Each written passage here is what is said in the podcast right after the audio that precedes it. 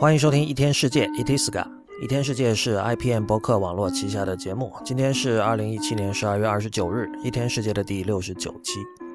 一天世界是一个在读者和听众的支持和资助下成立的媒体计划。我们用整体性的视角观察当代社会、技术文化以及商业风景，对抗消费主义导向的论述，强调对技术和艺术的敏锐感受力以及精神和肉体上的强健。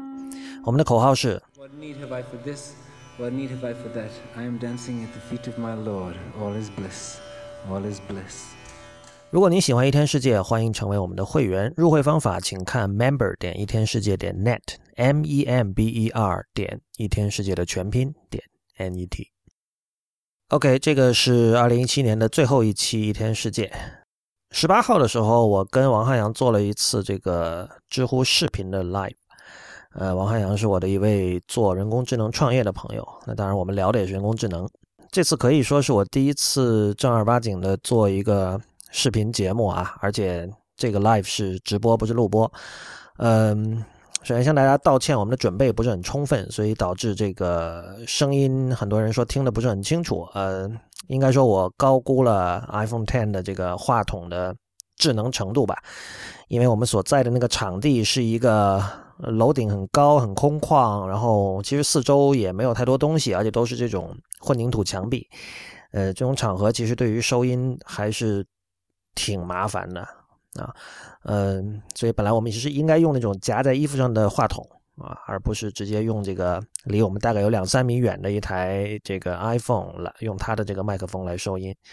嗯，当然另一方面就是我个人在。怎么做一个视频节目这件事情上，我也没有，我也缺乏练习。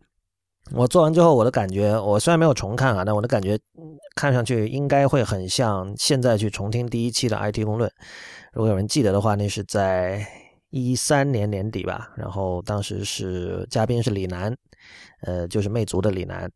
呃，我们聊了这个 iPad 能不能当生产力工具，我觉得这个奠定了我们之后很多节目的这个基调哈，这个话题是不停不停的在被反复的讨论。但是你去听那一期的话，嗯，无论是这个 production value，就是比如录音品质，还有这个制作品质，呃，以及我们这个呃说话，这这个说话的艺术本身，其实都有相当多的欠缺。呃，所以希望以后能做得更好。嗯，跟大家说一下，视频 Live 和知乎 Live 都是在结束后依然可以购买的。所以你如果是八号没有能够收听，呃，又有兴趣的话，你现在去买同样可以听到，只不过就是没有这个实时互动的这个环节了。呃，今天有几个话题啊，这个首先可能很多人会想听关于这个苹果所谓的电池门事件。呃，这个事情我自己并不是特别的关心。呃，我有一台 iPhone 六。这个是平时我拿来我用一个外置的这个话筒用来录音用的，所以这个其实用的很少。在那那台手机的电池就出现了就很典型的这个电池老化的问题。苹果现在最新的消息是说，它会把这个换电池的价格从七十九美元降到二十九美元。呃，所以我也会去考虑换一个吧。呃，我觉得我个人最近可能更加关注的是一个跟 App Store 的审核。标准相关的一个事情就是这个所谓的模板 App，呃，苹果其实今年的这个 WWDC 之后，就是它开始收紧了对这个模板 App 的审核，嗯，而最近呢，有一次它是等于说直接就禁掉了，就是说你所谓模板 App 的意思是，比如说我是一个开发者，然后我做的 App 是用来帮助呃其他，比如说没有资源去聘请一个。比如一个专门的程序员和一个专门的设计师来给你开发一个高度定制化的用户体验很好的一个 App，那么我我们就用，就你给我提供了，比如说十来种模板，然后我从中选一个，比如我是做电商的啊，我是做这个艺术家 portfolio 的，然后我可以从这里面选一个，用相当经济实惠的价格，让我能够出现在 App Store 里，就是这一类人，他他做 App 的这个。初衷跟比如说这种我们所谓的这个这个手手工艺人 artisanal 的这种 app 是完全不一样的，后者可能是说我本身就很喜欢，我很喜欢 app，这是一种这是一门手艺，我要把它打磨到最精。但前者就是说，app store 是一个重要的渠道，是一个入口，我必须在里边有能见度，大家得找得着我，对吧？无论如何我上了再说。呃，但是苹果呢，现在就它之前就规定说。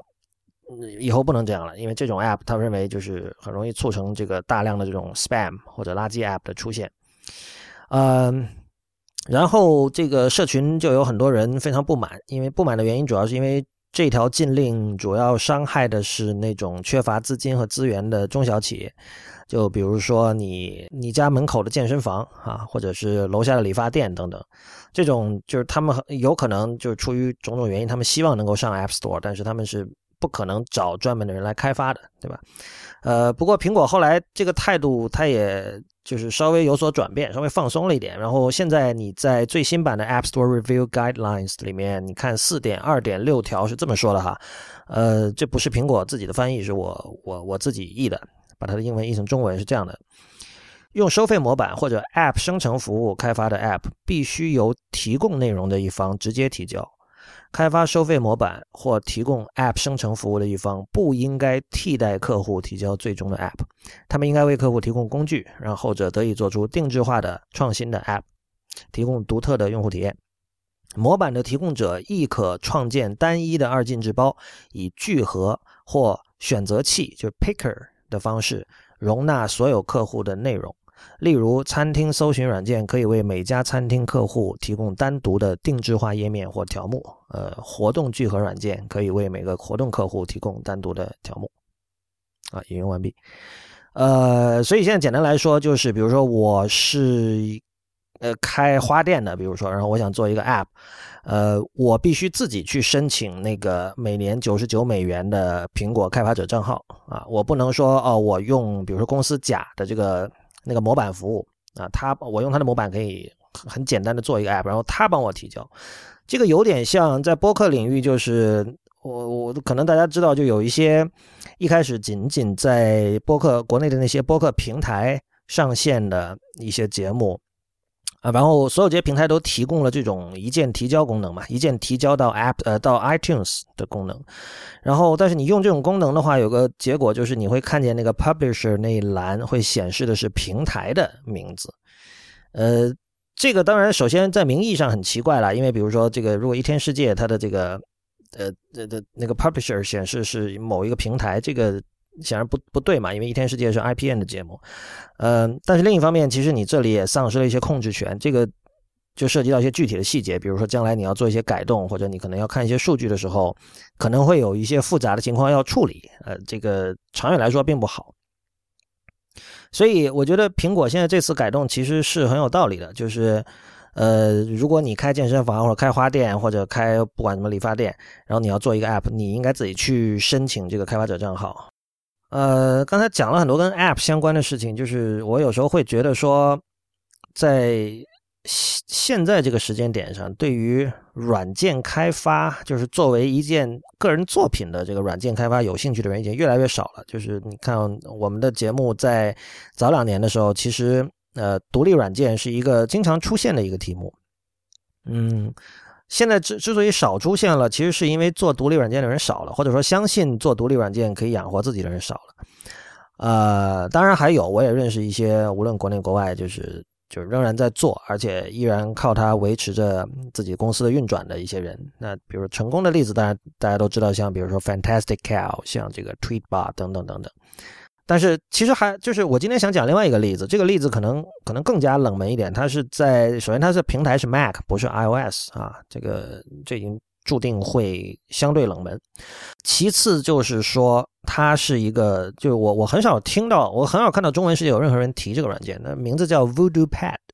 Voodoo Pad 是一个叫 Gus Muller 的一个开发者。最早做出来的，那么后来就很几年前吧，他为了专注于自己的另外一个叫 Acorn 的软件，Acorn 是一个中量级的图形编辑软件，就是它是一个比较便宜、功能没有那么齐全的 Photoshop，你可以这么理解。呃，我一直有用它，因为我觉得它它速度很快，而且就是，嗯，其实对于我的需求来说是足够有余啊，它。卖掉了，他一开始是卖给了一个叫 Plausible Labs 的一个公司，然后卖了几年，就是其实 Plausible Labs 基本就没有再更新这个 Voodoo Pad，呃，然后就在大约几个星期前吧，那个消息传来说是这个 Plausible Labs 把这个 Voodoo Pad 又卖给了另外一家叫 Primate Labs，呃，Primate Labs 大家可能用过它的一个软件叫 Geekbench 啊，就是用来跑各种参数的，跑分用的，就是你可以去测自己的。电脑的这个硬件性能怎么样。我自己我对这种软件并没有什么兴趣，因为我也不是做测评的，所以我也没有用过。但是 Geekbench 显然相当有名嘛，就是一家这个 Primate Labs 是位于多伦多的一家软件公司。呃，我看到 Gus Muller 本人发了文章，说这个就是他显然对于这个 Plausible Labs 就是一直就把它闲置了，把这个软件闲置了，就是颇有微词吧。然后他觉得这个 Primate 收了它之后，应该能够出现一些转机。嗯，这是个什么东西呢？这个简单来说，它是一个本地化的维基软件。啊，就是这里是这里的维基指的是那种格式啊，就是不是 Wikipedia 本身，而是就是但它是 Wikipedia 用的那种格式，就是各种各样的词条，呃，通过链接的方式组合在一起啊。但是我们知道这个，我们现在看到无论维基百科本身，还是各种其他的这种维基页面，比如说针对某一个电视剧或者每个游某个游戏，比如星战或者什么或者 Lost 做那种维基站，都是线上的。那么 Voodoo Pad 相当于是个个人化的本地化的 Wiki，我一直觉得这个概念让我很有兴趣，虽然我其实并没有太深度的使用它哈。这是一种知识组织组织知识的这个形式。我记得很早之前那个周元，就是知乎的 CEO 还是谁问过我，他说他问我说你怎么来进行个人知识管理？我说其实我没有什么方法，也没有什么特别使用的软件，但。当时我就讲说，如果我要开始构造一套比较比较系统化的方法的话，我可能会用 Voodoo Pad。呃，Voodoo Pad 我觉得首先一个好处就是它是以页为基本单位的，就是呃，比如说我现在常用的一个叫这个 Omni Outliner，之前也提过啊，它是这种所谓的提纲软件 Outliner 这个软件类型中的一种，那当然是这个 Omni Group 这个公司的出品。那比如说现在我每一期写这个录音的提纲，我都是用它。它的好处是，你可以很方便的通过键盘快捷键来调节呃这个知识和信息的层级。比如说，这个某一个要点或者某一个知识点下面有哪几条啊？哪几个其他的这个呃次要次级的要点？那这个，但有的时候你知道，就是当你在这其实是有点像是一种思画思维导图的一个一个过程，就是你在整理你的。想法的时候，某一个刺激要点，可能你想着想着，你会觉得，哦，它其实是可能处要往上提一级，啊，它可能它旗下可以拉出更多的东西，比如说，或者是它可能会，其实它并不属于现有的一个一个副级别的一个要点。那么这个时候，你需要很方便的把呃一段文字以这种结构化的方式，在不同的层级之间去去移动啊。这这一点，就这个听起来是个很简单的功能，但是这个。Omni Outliner 吧做的很好嘛，呃，但是它有一个问题，就是说，虽然它提供了那个，就是比如每个要点左边可以有有一个小三角形，然后你可以把这个要点下面的这个子子级别的这个要点展开或者收起来，这样可以让整个提纲显得呃就是比较的清晰。就是当你想看全局的时候，你可以把它这这把这个除了一级要点之外的所有要点都收起来，这样你一下可以相当于。把那个镜头往后拉了，你可以看到全局嘛。但是它仍然是一个所谓的，真的就是跟这个网页设计所谓的瀑布流有点像，就是它是从上往下一直往下不停的往下滚，往下滚。那么我我一直的观点就是，这之前讲过很多遍啊，就两种信息组织方式，就卡片和卷轴。卡片最典型的就是，比如你记单词时候用的卡片，或者说这个电子书一页一页翻，或者说这纸书也是一样。卷轴就是网页了，这个没什么可说的，很简单的概念。呃，我其实我一直是倾向于卡片的，因为卡片它给了信息一个基本的尺寸和单位，或者说你可以说它把信息呃封装了起来，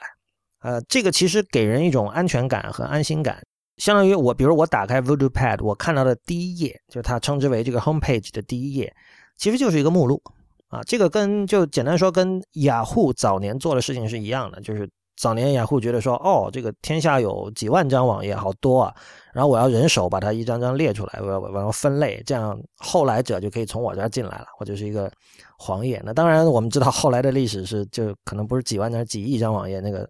很快雅虎的这个这一招就无效了嘛，然后就是 Google 就起来了，Google 用更聪明的方式完成了同样的事情。但是，呃，我觉得在面对就是在进行个人知识管理的时候，Voodoo Pad 它的这个设计其实是非常好的，因为你个人所需要涉及的这个知识是远远少于哪怕一九九零年代末那种非常初级的万维网的。嗯，所以你你一进去，你能看到一个目录式的东西，然后呃，关键是你点击目录的某一项的时候，整个页面就整体被替换掉。就比如说，呃，假设我列了一个，比如说日本的 City Pop 音乐，然后我列出其中有一个词条叫这个代表性的音乐人。然后我点代表性的音乐人这几个字，我就进。那它这这相当于是个链接嘛，我就进到了代表性音乐人这个页面。然后我在这个页面里，我看到的就只有代表性的音乐人，我没有任何其他的资料，我也不需要滚动，我不需要，就是我知道我无论怎么滚动，我看到都只有代表性的音乐人和他们相关的知识和信息和文字和图片。啊，这个是我说的，就是他把信息封装起来的意思。这其实很有用了，就是。呃，Voodoo Pad 可以来做很多事情。比如，假设我们用它来做你出游的时候，你做计划；你出去旅行的时候做计划。呃，你如果用这种瀑布流，就用卷轴式的，你可能你要找到一个信息，你要么就搜索，要么就是你要滚动，然后一边用眼睛去搜寻，说哦，比如说这个是我们某天的这个行程啊，或者说呃某天这个在某地必须吃的几家餐厅什么的。嗯，但是你如果用 Voodoo Pad 这种形式，其实。是，我觉得是更容易找到你想要的信息的。不过另一方面，有人会觉得这种方式需要你在头脑里一开始就对整个信息的结构有非常清晰的框架。其实也不是的，因为这个 Voodoo Pad 是一个以纯文字为核心的这样的一个信息组织方式。然后它的这个设计方式是，其实是跟我们熟悉的维基百科是一样，就是如果你把呃一个字段一个词条，比如说刚才我说的这个相关音乐人这几个字，设成了一个链接。今后你在这个文件里的任何地方出现相关音乐人这几个字的时候，它都自动会变成一个链接，然后你就可以点过去，点到对应的页面。呃，我推荐大家试一下这个软件，因为之前的话，可能因为就是它已经被被闲置已久哈，就不知道它的未来会怎么样，能不能保持继续更新都不知道。但是现在我觉得它是一个值得推荐的软件了。呃，当然它也支持各种导出了。我其实现在最希望的是它能够很快有个 iOS 版，因为有些东西我记在 Mac 上，可能我有时候走在外边的时候需要看。呃，我不可能每次都，因为如果这个文件是我不停的更新的话，我不可能每次都把它导出一份，然后再比如说导出一个 PDF，然后再放到什么 iBooks 里面，这个就始终是比较麻烦。其实这一类软件我之前也讲过，它属于一种就英文叫这个 bucket app，就是它像一个装各种信息的桶，然后你你平时在电脑上玩的时候，无论是在网上还是在什么地方。呃，你有很多东西你想把它记下来，然后呢，你一开始你并不知道这些东西应该如何归类，或者以什么方式如何保存。那么这种这种 bucket app 就帮你把这一部分的压力减少了，就是你先丢进来啊再说。呃，这类 app 有比较有名的，像有 Jimbo。Jimbo 就是这个做 BB Edit 那个老牌的这个文本编辑器的那家叫 Barebones Software 的这个公司做的。那 Jimbo 其实这两年并不太受这家公司的重视吧，可能他们主要精力还是放在 BB Edit 上，所以现在我已经不是很推荐它。呃，接下来就是 Voodoo Pad，Voodoo Pad 因为就是它它的这种它的是它除了支持纯文本，也支持图片啊什么的。呃，但是它整体来说。从一开始可能给你的感觉是，呃，我要打点什么东西在里边，我是一定要先想好，而不是说我可以随便把什么东西拖进去啊，或者随便就拷贝粘贴一段文字就贴进去，好像这样有点，你会觉得把一个好好的一个一段笔记搞乱了这种感觉。但其实我觉得没有必要，因为它这种以页面为组织形式的为基本信息。单位的这种方式其实还是很安全，而且弹性很大。就是如果你比如说你一个页面搞乱了，呃，你想把它的这个页面的标题改掉，或者你想修改里面的东西，其实都非常的方便，因为它本质上就是一个，它里面应该就是套了一个像 Text Edit 那样的东西。然后现在其实在这个 iOS 上面也有一些类似的软件了，呃，尤其是在这个 iOS 支持了多任务，然后多窗口，然后这个系统级别的拖拽之后。嗯，我最近看到了一个叫 Gladys，G L A D Y S，然后它是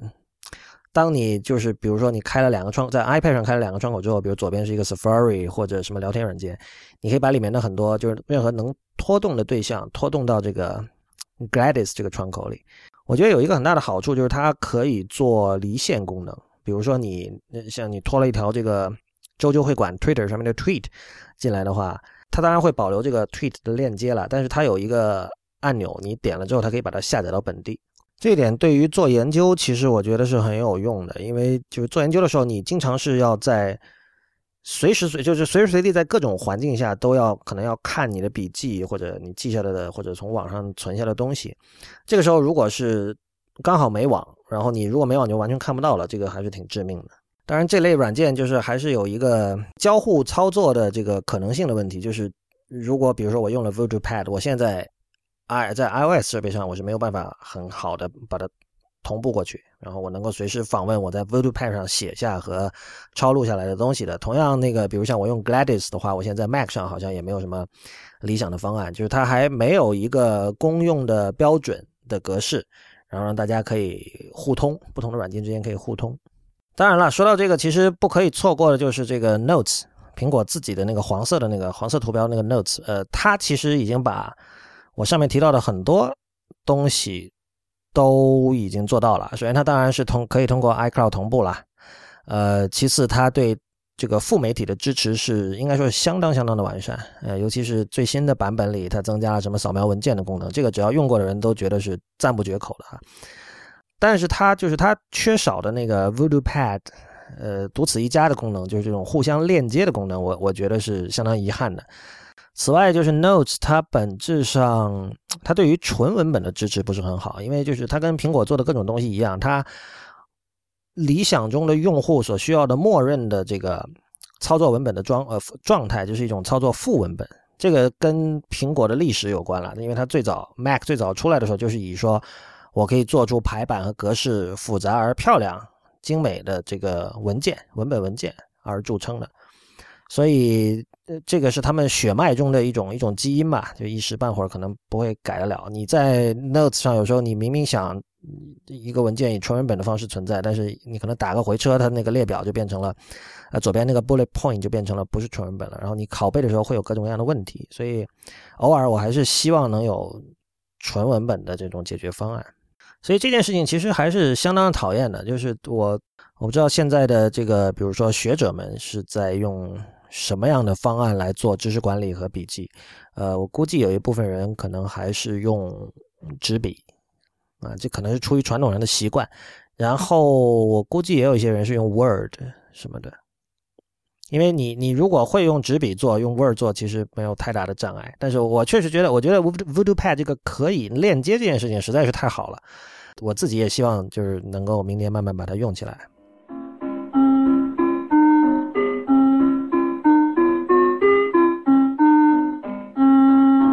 您现在收听的节目是 IPM 博客网络旗下的一天世界 Itiska，我是不鸟万如一。呃，既然是二零一七年最后一期，呃，肯定要讲一些跟二零一七年有关的事情。但是我对于年终总结没有什么兴趣，因为大家都做年终总结哈。但是今年就是显然，如果大家关心科技或者说技术对社会的影响的话，就不是令人特别开心的一年。假新闻，然后各种这个数据安全事件层出不穷哈，然后甚至可以说已经多到了令人麻木的程度。呃，不管你对这些新闻有没有这个非常关心啊，但是大家可能都会有这种模糊的感觉，就是线上生活渐渐变得不那么美好了啊。呃，隐私权在被侵蚀，嗯，这个数据安全没有保障啊，所以时不时又谁出现了一个什么暴库行为，然后又几千万的这个数据泄露，谁知道里面有没有你的，对吧？在乎这些事情的人呢，又觉得哦，大部分人不在乎这些事情。那由于大部分人不在乎这些事情呢，会导致这个状况越来越恶化。不过，我觉得其实呃，在有些层面哈，你如果要跟五年前、十年前比，其实是有进步的。比如说像像类似 One Password 这样的这种密码管理软件，它的 mind share 在不断的增加，就是有越来越多的人知道哦，有这样一种软件，就是它可以帮你管理密码，你可以不用去记啊，嗯。当然，就是如果是已经在用这软件的人，可能他进行的讨论又是另外一重，就是说我放不放心把这么多密码交给一家商业公司，而且是我放在云端啊？有很多人是是不放心的，他只在本地用或者什么。有很多人，这可能还有一些人，就是说我设定一些特殊的规则，帮我来生成这个强度比较高的、比较随机的密码。而另一方面，我们看到像像苹果的话，它呃从有了 Touch ID 一直到现在 Face ID 开始。呃，在这个设备认证或者简单说就是判断你是你而不是别人这件事情上，呃，是有很大的进步的。因为就是我们都知道，由于有了 Touch ID 这种东西，让很多人可以开始设复杂的开机密码。因为以前开开机密码是我们经常要用到的一个东西，对吧？如果你每次都要输入，然后每次都要输入很长的包含数字和字母的密码的话，那很多人受不了，我也受不了。我这我之前的密码也是四位的，但是有了 Touch ID 之后，我就改成了一个十五位以上的这个包含数字和呃这个字母的一个密码，因为我很少需要用到它了。这本身就是呃这个苹果做的一件好事。当然，有多少人去用它就是另外一回事儿啊。另一方面就是，就是我我们可以去。单独的探讨，比如 Touch ID 和 Face ID，呃，安全或者不安全到什么程度？但是，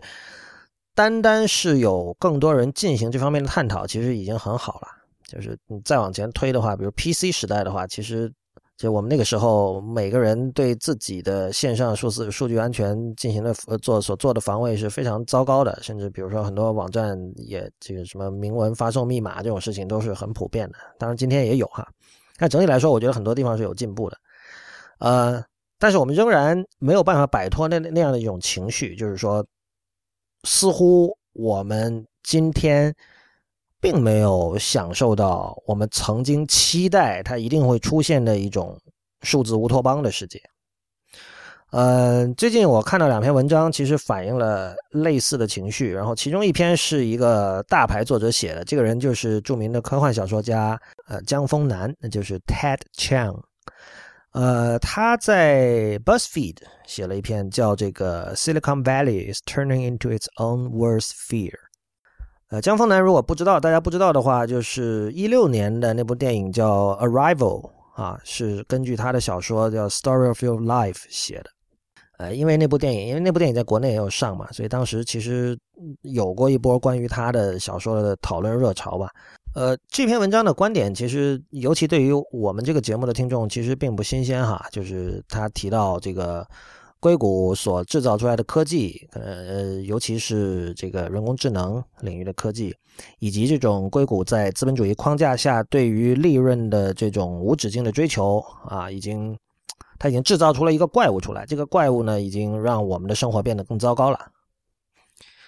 呃，但是我觉得这个怎么说？这不同的人说话分量自然是不一样的哈。我在一天世界里说是一回事儿，但是像江峰南在 BuzzFeed 这样的这个大媒体说，那又是另外一回事情了。呃，我相信在未来的半年、一年，我们会反复的看到类似的文章。呃，可能一开始就是比如出现在什么 Medium 或者这种比较主流的线上媒体，像 BuzzFeed 或者什么 The Verge 这类的媒体上，再往后。它会出现在类似像《纽约时报》或者《纽约客》呃《Washington Post》这样的媒体上，呃，这个过程是一定会出现的。而且我觉得这个是一个，就如果我们希望我们不只是写这样的文章来来分析这些事情，来抱怨这些事情，而希望看到实际的变化的话，那我们呃应该说必须要等到真正的像《纽约时报》这样的主流媒体开始注意这样的呃现象，并且让这个比如说决策层的人。呃，开始思考类似的问题的时候，呃，这个情况才会有变化。因为，因为这种事情要改变，那就是并不是任何一方可以独立完成的，而是需要这个政治、经济领域、科技领域各方的的博弈之后，然后看看那个结果能有什么新的变化。那我觉得这里面有两句话其实值得拿出来跟大家分享，一个是，呃，我引用一下啊，也是我自己的翻译。他说，就江峰南说，我已经意识到我们现在。正在被各种各样这个完全缺乏 insight 的机器所围绕，而这个机器是什么呢？就是我们称之为呃企业公司的这种东西。呃，企业当然并不是自己在运转，它是由人在控制它在运转，而它背后的人，呃，我们会认为他们至少多多少少是有一定的 insight 的对事物。但是资本主义并不会因为他们的这种 insight 来奖励他们。正相反，资本主义会侵蚀他们的这种这种能力，这种看见 insight 这种能力，因为资本主义会要求这些人放弃他们自己对什么是正确的事情、什么是好的事情的判断，而用市场的需求来取代他们。啊，引用完毕。呃，江峰南在这里其实他一开始定义了这个所谓的 insight 是什么东西啊？insight 我们一般叫洞见啊，但是这个词因为今天也是用的太多，所以包括我在看这篇文章之前，我也没有意识到 insight 在心理学上是这样的意思。就是他说，心理学里的 insight 是指一个人能够认知自己的状况这样的一种能力。嗯，比如说你是精神病患者，你知道自己有精神病，这就是一种 insight。然后他说这是这个后设认知或者叫原认知 metacognition 的一种，就是你可以去思考自己如何在思考这件事情。其实这个说白了就是我们经常说的，我们我们退一步，或者说我们跳出来看一下自己正在做的事情，对吧？有有一种就类似灵魂出窍的感觉。我我从他者从第三方的角度来审视自己现在正在想正在做的事情，呃，有没有什么问题？比如说，然后江峰南说了刚才我引述那段话，他就讲说。其实我们周围，因为他一开始讲 AI 嘛，说 AI 就是有很多名人，什么盖茨什么的，会会提醒大家 AI 可能会出问题，对吧？然后他就讲说，其实就是你说，如果我们周围有很多机器，然后这些机器都没有能力去认知自己的这个做的事情或自己想的事情，他只能一门心思的去做正在做的事情本身。然后他他唯一想的是，我现在正在做一件事情，我怎么把它，我怎么把手中的任务能够尽量好的完成。啊，这个就是所谓缺，就刚才心理学意意义上定义的缺乏 insight 嘛。然后他讲，其实我们周围已经有很多这样的机器了，就是就是大企业 corporations。呃，然后我觉得江峰南的另外一句值得注意的话，是他提到像这个盖茨啊，或者像 Elon Musk 这种名人，他们对于超级 AI 或者说强 AI，呃呃，发出呼吁，请大家警醒的时候，呃，这意味着什么？就是他讲。下面是引用啊，他说：“这个对于超级智能 AI 的恐惧，从这些名人的角度来讲，很可能是真心和真诚的，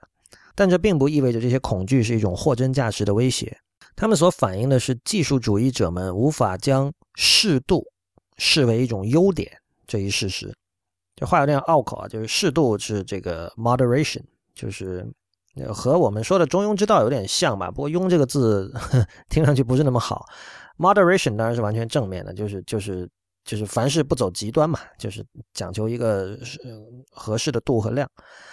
这一点我们其实也很容易看到哈，就是我们看到各种跟技术相关的讨论，如果就任何观点只要是出自创业者之口，他们会力挺的一种东西就是激进。激激进这个词，我有时候觉得很很滑稽，就是现在好像在。呃，这个创业圈子里经常会出现说我们我们要我们要做这个很做 radical 的事情。这个 radical 这个词的词根其实是就是跟根有关，就一个东西的根呐，比如说这个萝卜的根或者什么。所以你要做 radical 的事情，就是从字面意思上说，就是你要把这个原本的东西连根拔起，整个给替换掉。现在有很多就是大家比如说强调说要去 disrupt 什么现有的行业啊，然后我们要做 radical 的选择，我们要我们要激进。呃，因为我自己的背景可能来自于实验艺术和前卫艺术，就是 being radical 在那个那个世界里是确实是非常被看重的。呃，甚至很多时候这个 being radical 本身就是就是目的，因为因为这个是推动艺术史前进的一种比较有效，虽然并不总是有效的方法。但其实我觉得在创业圈这番讨论或者这些这种这种这种措辞，完全就是另外的意思了，就是。就我我老讲，很多人说喜欢说存在即合理，其实他的意思是，如果存在并且让我能赚到钱，就是合理的。其实我觉得 radical 和激进在这个圈子里也是一样的意思，就是如果我能够 disrupt 一个行业，呃，从而让我的公司能够估值达到十亿美元，那么这个 disruption 就是好的。就如果你的思维基调是这样的话，那显然 moderation 适度在你的词典里是不会存在的。我这个人从个性上说，我并没有把 moderation 看成一种。呃，我非常希望获得的 一种品质，但是 moderation 的好处就是也也是非常简单的，就是它它可以促成这个可持续发展，就是 moderation 是长寿的一个保证吧，应该说，就是我想，就没有公司是希望就是把自己燃烧一把，然后就这个像一颗这个璀璨的星一样，就是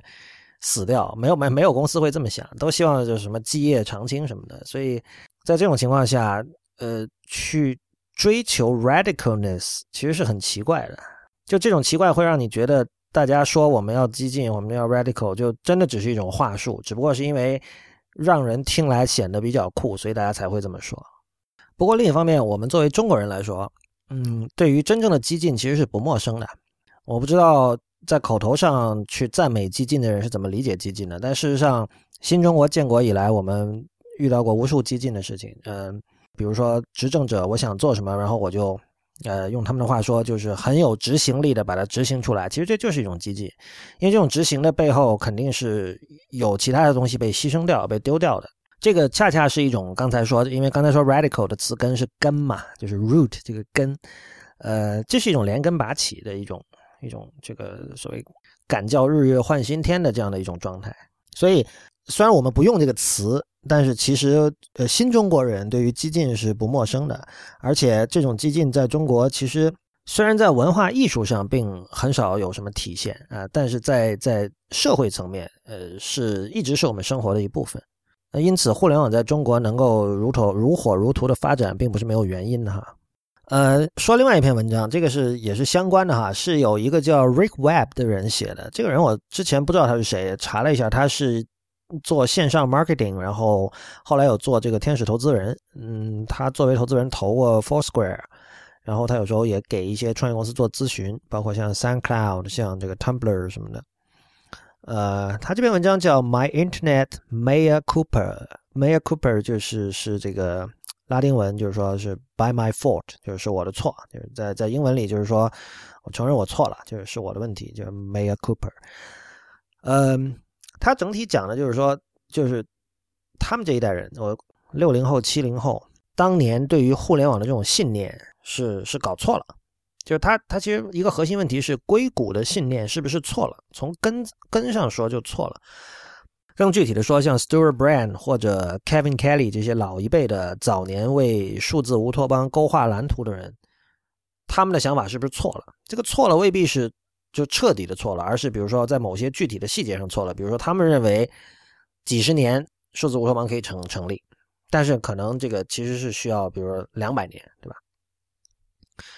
呃，他这个文章一开始写，就是因为最近是这个圣诞和新年假期嘛，然后就是他可能刚好不太需要工作，然后就经历了一段这个离线的时间，然后他觉得自己很快乐，远比每天上网的时候快乐。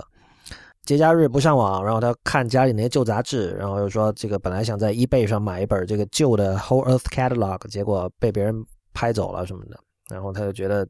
看着那堆旧杂志觉得很安心。这个本身并没有任何 insight 在里面哈，这是这是一个时不时就会呃有人感受到的一种情绪，就是把一切都关掉该多好啊，能够完全这个 off the grid 是多么的让人放松啊，对吧？什么都不用想，这个这个。这这件事情本身其实并没有太多的价值，因为这就像一个白领上了两年班，觉得想开咖啡馆或者想开书店，就这是非常类似的一种一种一种心情。但接着他就问了，问了我刚才提到那些问题，就是为什么过去曾经美好的万维网现在不那么美好了？比如说这个当年发起那篇这个热血沸腾的《A Declaration of the Independence of Cyberspace》，就是这个赛博空间独立宣言的那个人叫。呃，John Perry Barlow，他早年给那个 Grateful Dead 乐队写歌词，然后后来那个和别人一起创办了现在那个电子前线基金会啊，Electronic Frontier Foundation。呃，就那篇文章描述的就是互联网会让国界消失，然后这个天下大同这样理想，显然我们都知道，就是完全是镜花水月嘛，并没有成立。那这个 Rick Webb 这篇文章他就问嘛，他说这个究竟是这种东西实现不了，还是说这个时间表有问题？是说哦，我们这一代人，我们死之前看不到，但是未来会出现。他说，如果是这样的话，那也好啊。就是说，这个我知道我的，我是这是有奔头的，就是我为之努力还是有价值的。但如果我们发现，就是从根本上类似的信念，可能没有像 Barlow 这么极端，但是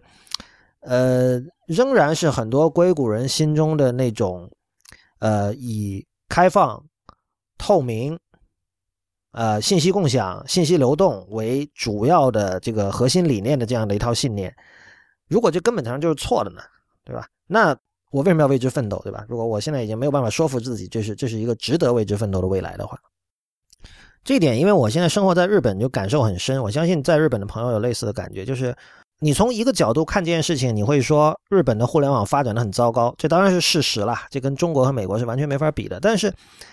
另一个角度就是，日本的离线生活仍然是非常多姿多彩的，而且有时候你不禁会去想，呃，这种离线生活的精彩和它是离线的这两件事情间有没有不说因果吧，有没有相关性？我觉得很难说完全没有相关性啊。我我说几个例子，像那个有一个就是以前跟一个当年的诗人剧作家四川修斯一起，就当时是帮他配乐的一个叫 J.A. Caesar 的人，他现在就也在做很多这种戏剧演出嘛。那么今年秋天他的一场叫有一个叫 Q 的戏剧是实行完全预约制的。也就是说，你只有事先去预约，然后买到票，然后人肯定不会很多的，你知道吧？你只有买到票的人才能够知道这个剧在哪儿演出。你如果因为他那个票二十四小时就卖完了，所以我我是很晚才看到这个消息的。我到最后我就我想去买黄牛票都绝对不可能，因为他根本不会告诉你演出地点在哪儿。他在网站上只写的在涩谷周边某所，然后就是你买到票的人，到时候他会把那个票。和这种请柬，还有这各种这个演出地点、时间的信息放在那个信封里，寄到用实体信寄到你的邮箱里。那这样的一种文化实践模式，显然跟刚才提到的这种呃信仰数字乌托邦的人所信奉的东西是完全相反的。它是高度封闭的，它比 iOS 要封闭的多，你知道吧？然后 iOS 至少你有钱可以买到，是吧？这个你有钱买不到哈。然后它。并不相信信息的自由流动性，对吧？他连甚甚至这这个东西就是我们这一小伙人，我们在这儿玩。我发现现在其实日本有很多戏剧演出都是走这个路线的。然后比如说像我目前我个人的文化生活，就是那当然可能以音乐为主吧。那么有相当多的音乐演出，它呈现的那种艺术家和呃受众之间的关系，其实很像是二战前甚至十九世纪，就是。来来回回就那么几百号人，同样的乐队会在东京都以及它周边的很多地方去，这个每个月做那么两三场演出，然后这一百来号人每次，因为每个场地大概也就能做一百号人，然后这批人就轮换去听去听，然后有时间就去听，嗯。你看不到在线上有太多关于他们的交流，就是 Twitter 上大家可能听完之后，大家都会都会叫好，因为日本人一般也很客气嘛，不会不会随便吐槽，是就对于这就这一类听众哈，他不会随便吐槽什么的，他很像是就是就早年的这种小工作坊式的中小企业的那种模式。啊，最近有本书啊，那个就写邓小平传那个人叫傅高义，那个那个那个美国人，他是美国人啊，他早年是研究日本的，后来才研究中国，他早年。呃，有一个成名作，就是研究日本的新中产阶级，就在二战后出现的这种，呃，所谓的这个日文叫 “salaryman”，就是 “salary man”，就是去大企业和政府官僚机构上班拿稳定的薪水的这样的一种新的中产阶级。那相对他，他研究这个的这本书最近出了中文版。相对于新中产阶级而言的旧中产阶级，其实就是就是小作坊，其实就是英文里说的这个 “mom and pop store”。你楼下的这种社区理发店，或者这个卖水果的店，呃，或者修鞋的店，就是这个在在那种新中产阶级出现之前，就日本有大量的这样的作坊。那么这个时候，可能老板和员工之间的关系是非常人性化的，就是他不只是照，不只是发薪水给你，他同时要就从今天的标准来看，那个时候的老板是高度侵入你的隐私的。你比如说，你生活中遇到了什么问题，老板要帮你解决，老板有责任要帮你解决的，然后。同样就是说，你你其实你自己的隐私空间是很小的，老板会知道你的很多这个家事，还有你的私事，然后你的生活跟老板的生活其实是紧密联系在一起的。就是我我有时候觉得是现在听这样的，在在日本听这样的，比如说地下音乐演出，呃或者爵士乐的演出，都有这样的感觉。那么啊，这种感觉就这是不好的感觉吗？我们需要问，就是。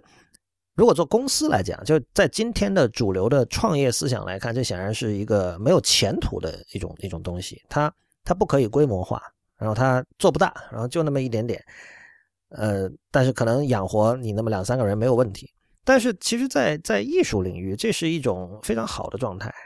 当然，我我其实心底我是我是不喜欢在比如说看某个类型的演出，然后遇到。熟悉的面孔，就是我知道这些人喜欢这样的音乐，他一定会来。然后我看到他了，哇！你看大家其乐融融，一起来欣赏自己喜欢的东西。我更希望看到本来对这些音乐完全没有兴趣的人来看。但是你不可否认，就是说在前一种状况，就是所谓说给懂的人听，演给懂的人看啊，完全预约制。你你拿到票，你知道我是干嘛的，你再来，我也不会跟你就是做各种 marketing 和广告，这个就用各种浮夸的词汇来描述自己。但你你是你是熟客，你来我只做熟客生意，这样一种状态是在品质上更有保证的。而这种状态，就不管你的演出它的内容是什么，是是多么前卫的艺术也好，它都是一种更保守的状态，而不是 radical 的状态。radical 的状态一定是你要引入新血进来，引入本来不懂的人啊，这才是走出舒适圈所谓的。我就想起，呃，我的朋友在他大学的时候，可能在寝室里放一些什么欧洲文艺电影或者日本文艺电影，然后这个旁边的这个寝室的人过来看，说这这什么狗屁啊，这还不如刚才那个仙鹤神针好看。比如说，这这个这个例子，因为当时大学的时候，我朋友跟我讲，我印象很深刻。但是恰恰是让这些觉得仙鹤神针更好看的人来看欧洲文艺电影，才是一件 radical 的事情。所以一方面我。看到了，在日本看到了很多精彩的演出。这些演出，它的它的内容，那音乐内容本身是给了我强烈的感动。但是从概念上说，从这种东西的组织方式上说，我心里非常清楚它是保守的，它不代表着未来。这个最后就变成了，老实说，本质上跟说去三月百货买东西没有任何的区别。你你知道你能买到什么样的东西？因为这些演出当然也是要花钱买门票进的嘛。你知道你的。花出去的钱能够为你买来什么样的感动啊？呃，从这个意义上说，我对他是不满足的啊，是就是我还有更高的期待的，应该说。所以，我们这个时候回到呃，Rick Webb 一开始说的所谓这个节假日离线的快乐，很多人有过这样的体会。不过，我的感受是，并不是离线本身使人快乐，而是说线上的世界没有达到你的预期。离线使你快乐，是因为离离线里面的一切东西都是都是你所熟悉的。呃，当然我们知道，对于本来就不太喜欢上网或者说对科技比较冷感的人来说，呃，这个离线本身就是快乐的。但是像 Rick Webb 这种是参与了互联网的建设的，深度参与了互联网建设的人。他肯定是对线上的世界还是有所期待的，他自己在文章里也说得很清楚了。但我觉得人们很容易把后者误会成前者，就是其实问题是在于网络的世界还不够好，网络的世界还可以更好，我们还有很多可以在做的事情，我们没有必要直接对线上世界失去信心。但很多人会把它误会成说，嗯嗯，果然还是比如说看纸书舒服，比如还是去看看书吧，有空不要老在网上看那些东西，还是看看书比较实在，或者比如说还是多陪陪家人嘛。对家人这点我们可以谈，就是一般来说，多陪陪家人这是绝对的政治正确的说法，就是没有人会反对，就是在基本在任何情况下这都是绝对正确。但是，如果从一个数字世界原住民的角度来思考的话，嗯，家人的价值也并不是不可以去去质疑的。我们都知道，我们有很多我们的亲戚是是我们不喜欢的。但是可能我们基于传统观念或者什么，就是我们没有办法，就是突然一下就老死不相往来。但是就是你完全可以想象，一个人可以通过网络认识世界另一边的人，这个这个在老网民看来就是非常正常不过的事情。就比如像 IPN 的很多人，我们都是在我我和他们都是在网上认识的，从来没有见过面。那这个时候，呃，我觉得家人的价值在一定程度上他就已经被解构了，就是。如果我在线上认识的朋友跟我更加有可以进行深度的交流，我为什么还是多陪陪家人吧？永远是一种更合理的选择呢？这是不成立的。但当然，就是刚才讲了，就是线上世界未达预期嘛，就是你很多人会慢慢的发现，哦，以前的网友啊，曾经觉得大家有很多兴趣啊，共同的爱好，有很多话讲，但慢慢的就这个生活轨迹发生了变化，然后大家渐行渐远。呃，有点像是那种高中同学，然后毕业十年后相聚，会发现已经没有话说那种感觉。但我觉得这个完全不足以让我们去否定线上世界，就是一味的会觉得说，哦，特别是当人到了一定年龄，会说啊，还是这个离线陪陪家人更加舒服。我觉得这这个是一种非常退步的一种想法，我不愿意采取这样的一种姿态。虽然我能够我能够完全的体会到这种姿态背后的正确性，就是离线的快乐，我是完全可以体会的。我印象深刻的这个 Rick Webb 的这个有一段话是这么说的，他说：“这个我曾经认为这个追求财富一定要有范儿，简单说就是他说，呃，比如说身为摇滚明星，或者说作为艺术家赚钱，能够赚到很多钱，这是最酷的啊。然后最不酷的呢，是你去华尔街，你同样可以赚到很多钱，但非常不酷。然后他说，在过去，互联网完完全全是在艺术家那一边，就是在早年在互联网上赚钱，跟你当摇滚明星赚钱其实没什么区别啊，或者说至少他说，或者至少表面上看起来是那样，但是他说我们错了啊，他说我错了，然后对不起，这是他的原文哈，引用完毕。这个是这样的，我是非常感同身受的，就是把互联网当艺术的人失望了。这这个落实到具体的讨论，就是可以举这样一个例子，很多人会讲说。用户体验好是不够的，就是早年我们看到有很多那个 App 做的很好，什么我们想起 Tweety，想起这个 Lauren Brichter 这些人，那不能说一夜暴富吧，但是肯定也是赚了很多钱的，所以因为他就一个人，那那个时候我们就觉得对啊，很酷啊，就是你这个这个收入可以说是艺术家或者这个摇滚明星级别的了，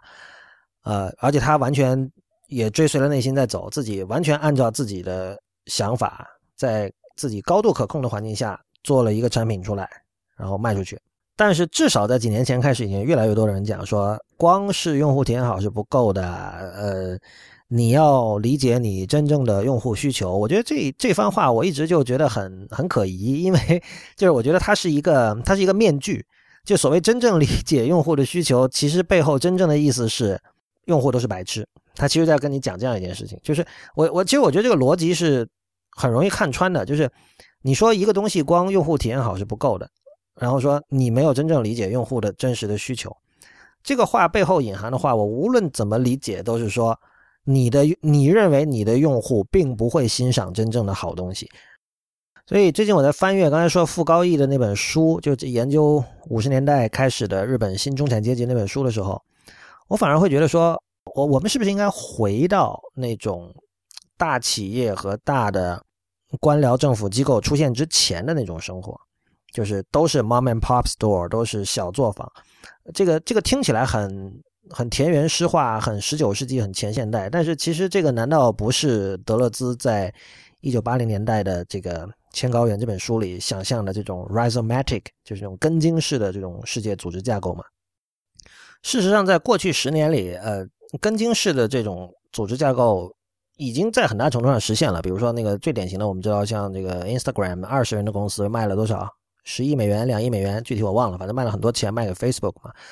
呃，这其实就是一个一个一个小作坊的状态。就他们当时当时他他一开始做的时候，显然并不知道他最后能怎么样，因为他在被收购之前是基本没有任何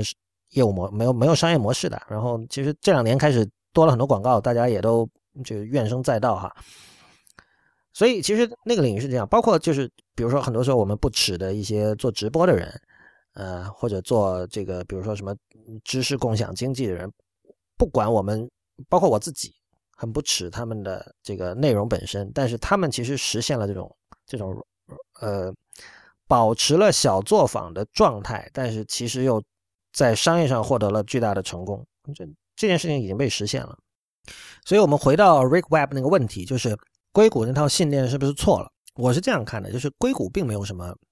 所谓的信念，它唯一的信念是 profitability，这个本质上跟任何资本主义企业的信念是别无二致的。呃，我们现在把它是呃加到硅谷头上的信念，比如说所谓的信息需要自由流动，需要共享。啊，这个开放性、透明性对这些东西的重视，这并不是硅谷的信念，这是美国六十年代 counterculture 这个反文化运动的信念。这种信念的背后，其实比如说我们说 information wants to be free，这个是是谁说的？是 Stewart Brand 还是谁？这不重要哈。就我们知道，就是如果你从商业的角度说呢，当然这个信息不对称是很重要的。那这个情况下，信息就是很贵的，但是。这并不意味着 information wants to be free 就是错的，而所谓的信息想自由流动，因为这是一个比喻的说法嘛。因为信息显然他自己不会想怎么样怎么样，它背后确认的其实是呃人类一个人类和另外一个人类的一种一种自救和自助，在这种资本主义框架下的一种自救，就是社会的体系和体制会使得信息的流动变得困难，而我们。人和人之间，我们作为作为完整的人，哈，我们可以去去部分的纠正这一点，至少在我们的个人层面，对吧？所以我们要共享，我们要和别人分享自己的东西。那我觉得这个是 information wants to be free 的真意。所以这个跟硅谷其实并没有什么关系。呃，短期之内我们知道现状不会改变，呃，Facebook 和 Google 会继续赚很多钱，然后信息安全事故仍然会不断的发生，然后绝大多数的人仍然不会在意线上隐私，那些追踪你的各种脚本，呃，软件仍然会不停的在追踪你，以更深的密度，以以更大的深度和密度来追踪你。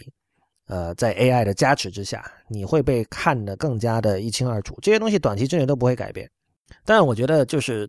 人是可以自救的，就是你在面对这些东西的时候，你是有选择的。自救的方式，用抽象的方法说，就是让信息在你和你的呃交流的对象之间，用所谓这个传统讲的所谓以心传心的方式，真正的实现自由的流动。其实做到这一点，就我觉得非常不容易了。就是我们如果讲说真正的用心聆听，可能显得过于抽象，大家不知道在说什么。作为技术主义者，我们可以这么想：当你跟你所交流的对象在进行沟通的时候，你从带宽的角度来想这件事情，就好比我们在用任何聊天软件聊天的时候，我打过去的文字本身只是我们沟通的很小的一部分。很多人会从其他的角度，比如说。呃，此人正在输入啊，然后输入又停，输入又停，反复了很多次，我会觉得这个人很在犹豫，这边是吧？比如说这个这个答案可能让他，比如说难以启齿或者什么的，这是等于说围绕着这个他的这个信息本身周围的那些 meta 信息也是非常重要的。所以，当信息在你和你的沟通对象之间流动的时候，不管你们是面对面也好，在网上也好，呃，这个你得考虑一下这个信息的损耗率的问题，就是。不仅要看到那个信息的主干本身，那个内容本身，你还要看到这个内容围绕在这个内容周围的各种后设信息、各种 meta 信息。而这点其实恰恰是只有在你对于媒介有了充分的自觉之后，才有可能出现的。这个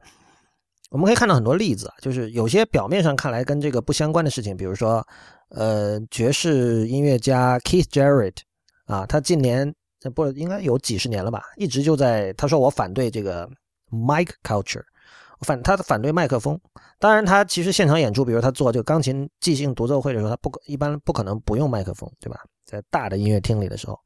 但他往往会对着麦克风说很多话，说我怎么我反对这个什么音乐都要拿麦克风来扩音这种这种 culture。但他反对的并不是说，哦，这个音色经过了扩音变得不忠实于这个钢琴本来的音色，肯定我的理解啊不是这样。他反对 my culture，其实就是在支持这个以心传心这件事情，就是他希望音乐就最好是能够从他的心中直接传到你的心中，呃，中间经过的这种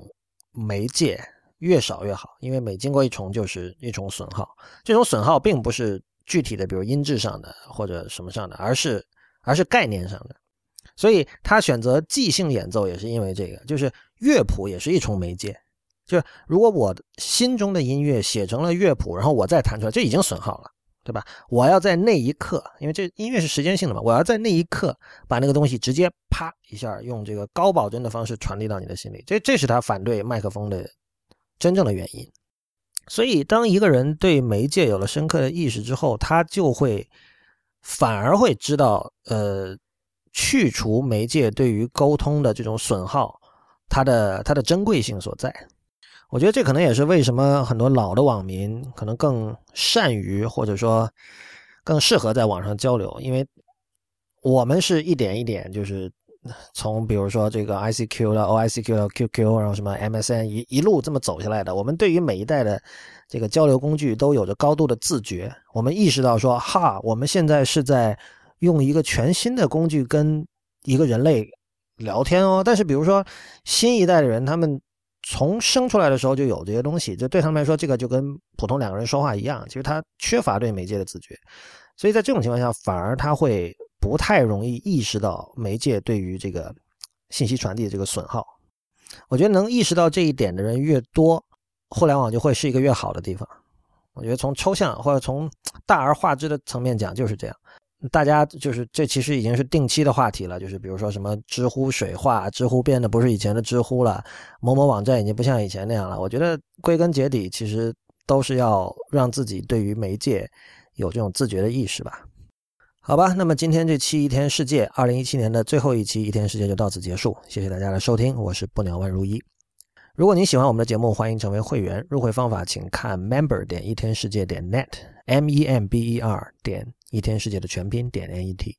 我们的网址是一天世界点 net，我们在新浪微博叫 at 一天世界四个汉字 i p n，在周究会馆和刹那图鉴，也就是 Twitter 和 Instagram 都是叫 at 一天世界的全拼 i p n。同时，我们还有电报 Telegram Channel，呃，它的网址是 t 点 m e 斜杠一分世界的全拼。最后，欢迎您收听 i p n 播客网络旗下的其他精彩节目：灭茶苦茶、太医来了、陛下观、无次元、硬影像、流行通信。时尚怪物以及选美，我们明年见。